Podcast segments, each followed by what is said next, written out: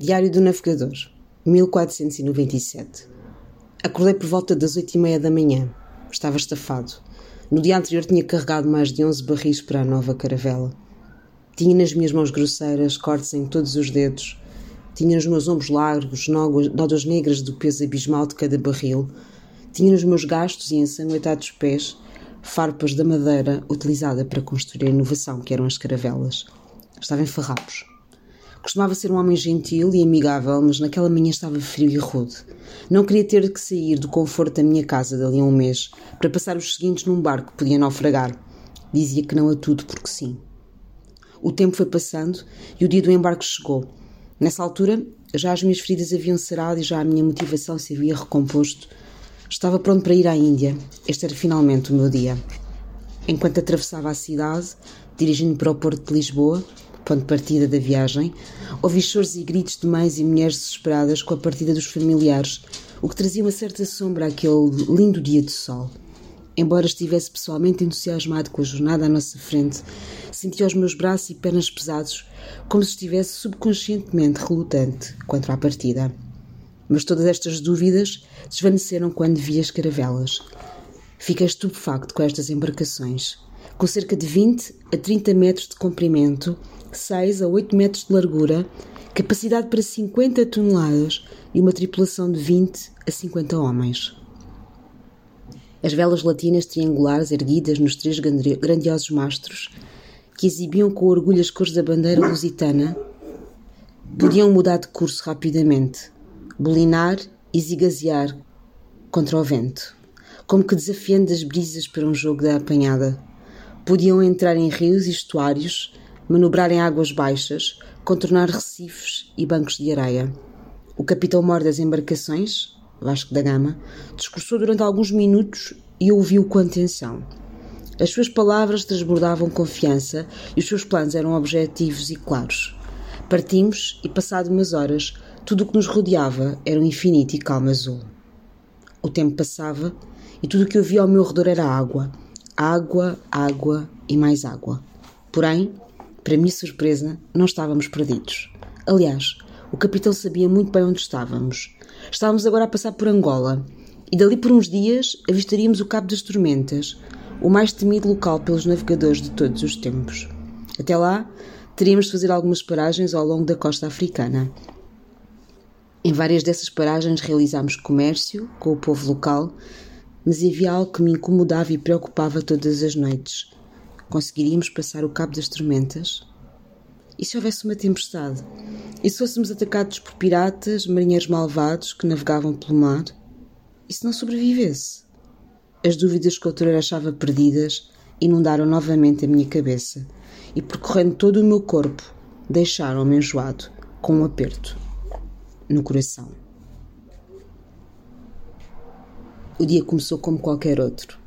O sol iluminava o convés e fazia reluzir o ouro que trazíamos de África. Os homens, já com uma boa noite de sono, trocavam histórias e sorrisos, enquanto afogavam os soldados da pátria em garrafas de rum. Mas as nuvens começavam a cobrir o céu e a luz foi abandonando a frota de barcos lusitanos. Era possível avistar o cabo das tormentas da caravela, mas este ambiente fagueiro pouco durou. As nuvens começavam a ganhar território que a luz incumbia a alumbrar.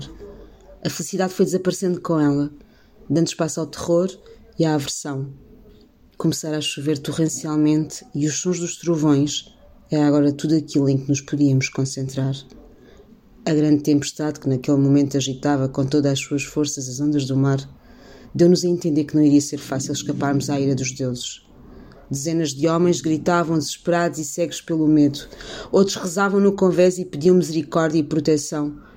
Quando demos por nós, o cabo estava dobrado, o céu limpo e os homens aliviados. A alegria apoderou-se dos marinheiros.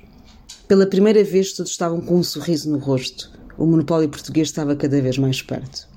Após meses desta nossa peripécia, julgámos-nos mais uma vez perdidos.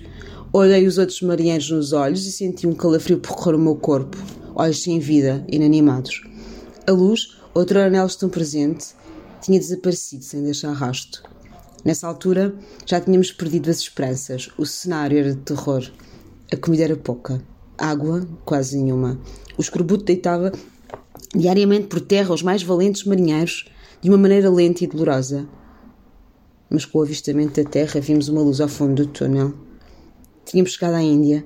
A sua costa flutuava calma e confortavelmente no mar, e nós, já próximos da terra prometida, ouvíamos com agrado o tilintar dos talheres, dos pratos e das joias que atribuíam aos nativos um ledo desmedido. Era de facto um ambiente triunfante. Desembarcámos e dirigimos para o centro de Calcuta, onde nos deram água e comida.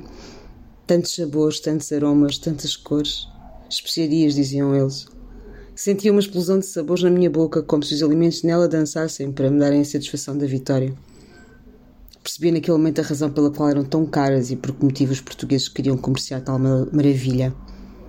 Após uma longa conversa de negociação, estabelecemos acordos de comércio com a Índia, a mais nova e aspirada colónia. Ficámos lá hospedados por alguns dias e poucas semanas depois regressámos a Portugal. Saímos da Índia carregados de iguarias e produtos frescos, mas como a vida é uma surpresa, isso não impediu o escorbuto de nos visitar novamente. Nem queria imaginar a dor que certas famílias iriam sentir quando soubessem. Depois de tanto tempo à espera dos seus entes queridos, que os mesmos tinham sido, por, por mão desta doença, entregues à morte no serviço à pátria. Já o tempo se fazia notar, deixando marcas de história no rosto dos mariantes que ansiavam por mostrá-las como carregando com eles um livro com os arrojos vividos pelas tripulações lusitanas. Pelo menos eu cheguei a Portugal são e salvo, graças a Deus. Esta foi uma viagem muito importante para os portugueses e para sairmos da crise económica que havíamos sofrido no século XIV, após a inesperada partida del rei Dom Fernando, onde pessoas morreram, não só de peste, mas também de trabalho, para salvar e honrar Portugal. Estava finalmente em casa. Via da entrada do meu lar as inúmeras e estreitas ruas repletas de pessoas. Ouvia da entrada do meu lar o barulho dos cavalos que, utilizando todos os músculos do seu forte corpo, arrastavam as carroças pelas ruas de Lisboa.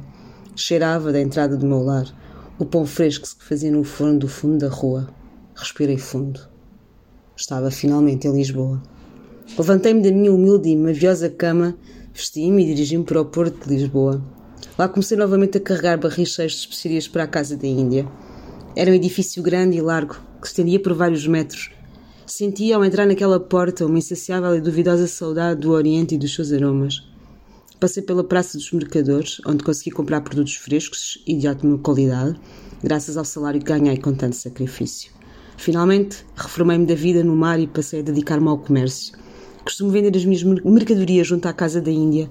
A minha banca, cujo toldo esvoaça ao sabor da brisa das 10 horas da manhã, tem sempre um pouco de tudo e muito fresco vegetais, frutas, peixe, carne especiarias. Por vezes, também ouro, prata e marfim.